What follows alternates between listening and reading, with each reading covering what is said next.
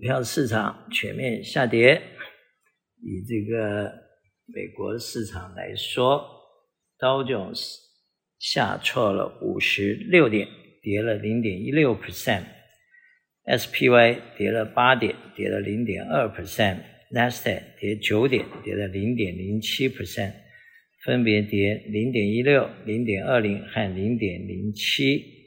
SP500 收在四五五零，目前它的阻力应该在四千六百，support 应该是在四千五百。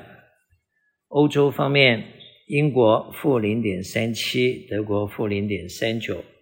法国负零点三七。亚洲方面，日本正零点零六，香港恒生负零点二，中国上海负零点七四。代表恐慌和呃摊粉的指数在六十五，六十五是中间偏右，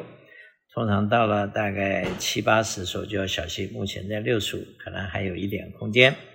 美元指数一百零三点二，美元兑人民币七点一三，美元兑日元一四八点一九，美元兑欧元零点九一，三个月的国库债券五点三八，六个月五点四四，一年五点二四。两年四点八九，五年四点四二，十年四点四零，三十年四点五四，十年到三十年在四点四到四点五之间，一年的债券在五点二，还是倒挂零点八的 gap。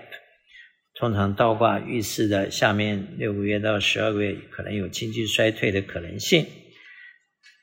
那么 commodity 方面，西德州油七十五块两毛四，这布兰特油七十九点。九八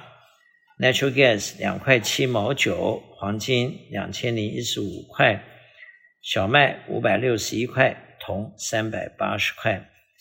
那么黄金站上了两千块啊，目前主主要是因为美元下跌的缘故，另外就是最近呃呃中东还是有一些呃战事，然后这个苏联和这个这个。乌克兰还的战争也还没有结束啊，所以呃美元下跌的话，最近呃黄金是上升的。那么呃通货膨胀目前 CPI 是在从三点七跌到三点二，呃 core rate 是四点一跌到四点零，距离 two percent 的 Federal Reserve 的目标还有一段距离，因此短时间可能不会加利息，但是要降利息也没有这么快。所以，投资人目前还是采取一个 balance approach。不过，一般来讲，到了年底到明年四月之间，市场按照过去的呃案例涨的机会比较多。不过，也不是每一年都是如此。那至于从两千呃两年前的这个 bear market，